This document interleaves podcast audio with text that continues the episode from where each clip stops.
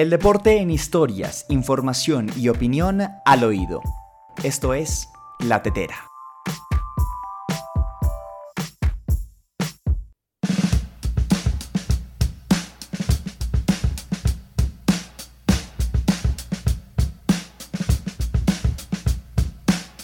¿Cómo están amigos? Bienvenidos a una nueva entrega de La Tetera, el podcast de la última línea, 23 de agosto de 2021, nueva semana que inicia, nuevo lunes, nueva oportunidad para llevar a cabo todas las actividades. Me encanta poder saludarlo en esta nueva semana de agosto que ya va significando poquito a poco el final de este mes que vaya, se nos ha ido entre las manos como arena. Pues muy bien, esta semana se van a llevar a cabo diversas actividades y diversas y diversos eventos. Eh, dentro de la agenda deportiva realmente maravillosos, entre ellos el inicio de los Juegos Paralímpicos de Tokio, otro evento que vaya, nos emociona y muchísimo. Además de eso, continúa la pretemporada de la NFL, hubo actividad en la liga local de fútbol, entre otros grandes eventos. Así que usted no se puede perder los próximos 15, 16, 17 minutos, porque lo que vamos a hablar es maravilloso para que usted inicie su semana con la mejor información de la agenda deportiva. Esto es La Tetera.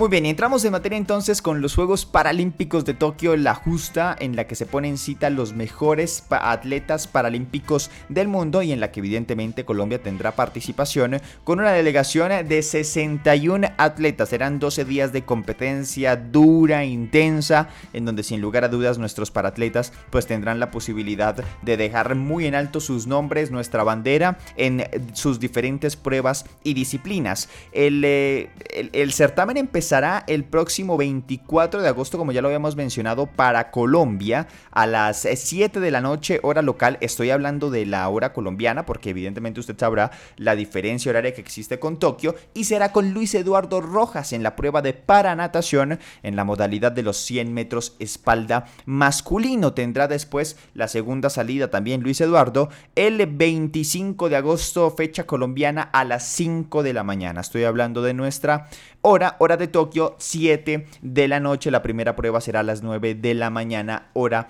de Tokio. Y así entonces se llevará a cabo la actividad de los paratletas colombianos de aquí a 12 días después en estas justas de los Juegos Paralímpicos y que nosotros muy pero muy seguramente tendremos toda la cobertura y todo el acompañamiento a nuestros grandes representantes. Poco a poco nuestros deportistas han llegado a la Villa Paralímpica para su participación en Tokio 2020 y bueno, tal es el caso de Francio Osorio de paratletismo, José David Vargas de paratenis de mesa y Víctor Murcia que es entrenador de esta última modalidad los que hicieron ya su arribo el pasado viernes a la Villa Olímpica de Tokio 2020 y del mismo modo pues también ya se han expresado para atletas como Fabio Torres y Aura Cristina Poblador que son eh, deportistas que participarán en para powerlifting, en para levantamiento de pesas en los Juegos Paralímpicos y que esta participación de estos dos paratletas pues supone hechos históricos para nuestro país debido a que Fabio Torres será en primera instancia el abanderado, el encargado de llevar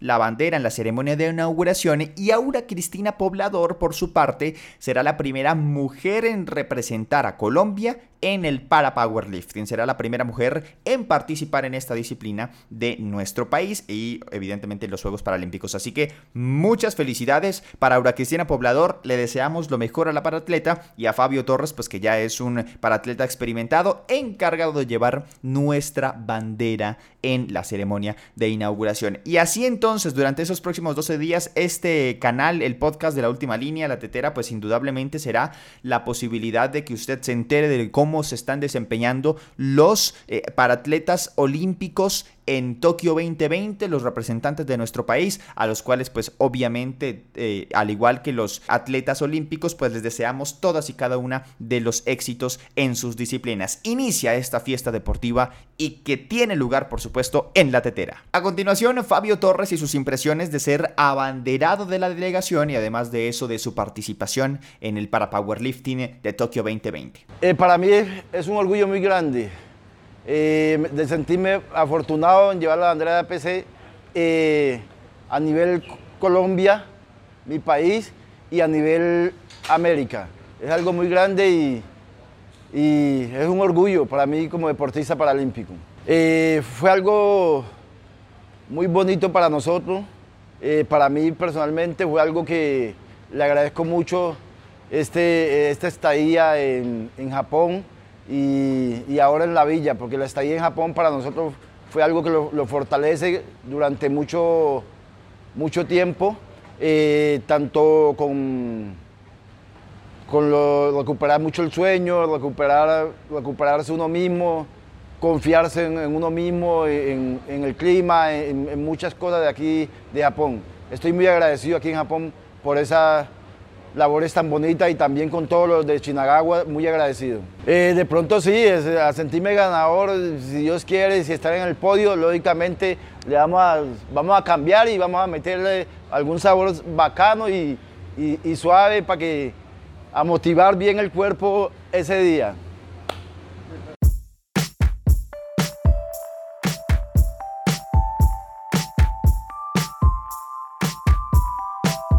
Muy bien, continuamos en la tetera hablando en este momento de la Liga Betplay Di Mayor de la categoría Primera A de Colombia, que tuvo actividad este fin de semana en el marco de su sexta jornada y que bueno, dejó bastantes, bastantes cosas por hablar entre resultados, hechos de los partidos y mucho movimiento en los bancos técnicos, porque ya se dio nuevamente finalización de contrato para múltiples estrategas que ante la sequía de triunfos, ante los malos resultados, ante las inconsistencias, ante la irregularidad, pues las organizaciones determinaron que lo más viable para sus equipos era cortarlos de su cargo. Pues bien, el, pasado Viernes iniciaron la jornada América y Patriotas, un nuevo empate a cero para el combinado Escarlata que aún no termina aceitar en la escuadra de Juan Carlos Osorio. Ya para el sábado 21 de agosto se enfrentaron Deportivo Pereira contra Santa Fe, empate a uno y que este fue uno de los partidos que supuso el final del vínculo de uno de los estrategas, estoy hablando de Harold Rivera,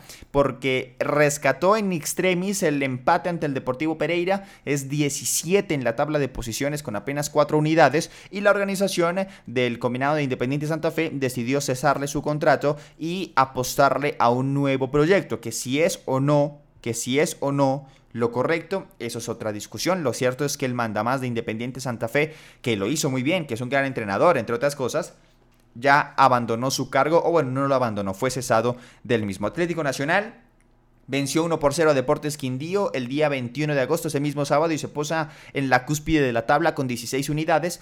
Junior y Once Caldas disputaron un partido interesante en el estadio metropolitano, en el que Junior salió avante 4 por 2. Once Caldas allí tuvo eh, un eh, expulsado y fue el debut, entre otras cosas, de Arturo Reyes. Recordar que en el transcurso de la semana había abandonado el banco juniorista Luis Amaranto Perea. En su lugar entró Arturo Reyes, que tuvo pasado por las divisiones inferiores de la selección colombiana de fútbol. Y bueno, ya inició con victoria, eso es lo más importante para un eh, entrenador debutante. Millonarios y Medellín, partido de la noche del sábado, Millonarios venció 2 por 0 a Medellín con autoridad, un partido redondo, un partido con muchos puntos altos para los jugadores de, de los Millonarios, entre ellos Andrés Felipe Ginás, el central se jugó un partidazo, este muchacho tiene bastante futuro, Millonarios es escolta en la liga. La Equidad empató ayer domingo contra el Tolima uno por uno, un juego que se dio en la tarde en el Metropolitano de Techo.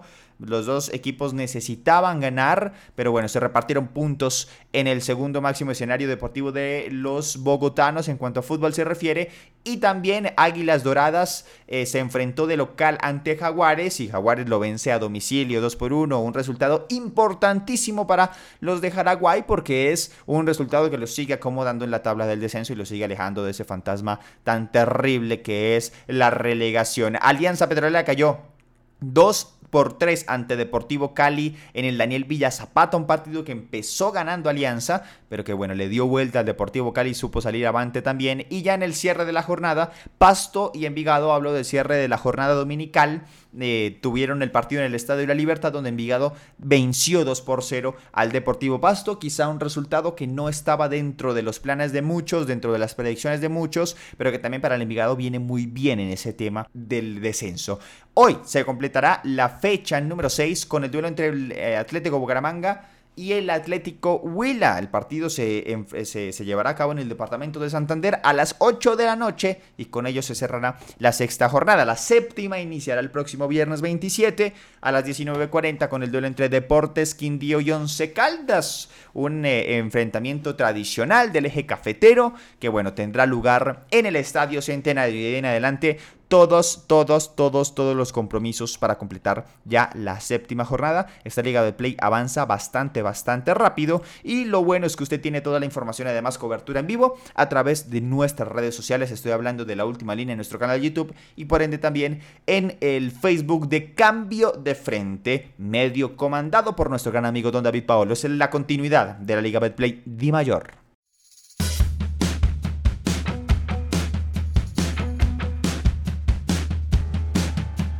Muy bien, y llegamos entonces al final de esta edición de La Tetera, el podcast de la última línea para hoy 23 de agosto de 2021, con el que usted muy bien sabe es el consentido de nuestro podcast, el recomendado musical. Hoy nos visita una banda escocesa llamada The Proclaimers que nos trae uno de sus grandes éxitos caracterizado entre otras cosas por ser una canción bastante tranquila, divertida, pero que tiene bastante historia y que ha significado ser el trabajo más destacado de esta agrupación. Les estoy hablando de I'm Gonna Be 500 Miles, es una canción de 1988, se publicó en agosto de ese año en el Reino Unido y en el 93 en Estados Unidos. Tuvo reestreno en 2007 en el Reino Unido a modo de remasterización. Es una canción bastante tradicional dentro del público escocés. Es el más destacado trabajo de esta banda que cuando se lanzó alcanzó posiciones de, predilectas en los listados más populares, entre ellos el Billboard Hot 100,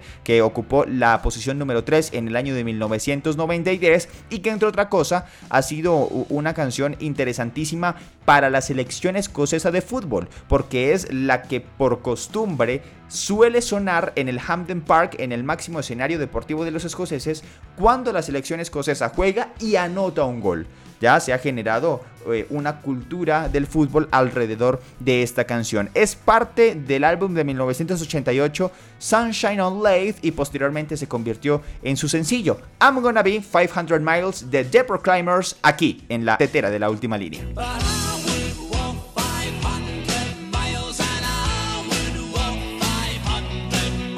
Muchas gracias amigos y amigas por haberme acompañado en esta nueva edición de La Tetera, el podcast de la última línea. De verdad que yo me lo gozo bastante. Espero que su semana inicie con toda la energía y nos estaremos escuchando el próximo miércoles con más y más y más de la agenda deportiva que no cesa, que no para y nosotros no queremos que eso suceda, no queremos que pare. Aquí Manuel Forero, 23 de agosto, disfrute su lunes y vaya con todo. Esto es La Tetera, el podcast de la última línea. Nos escuchamos el miércoles. Chao, chao.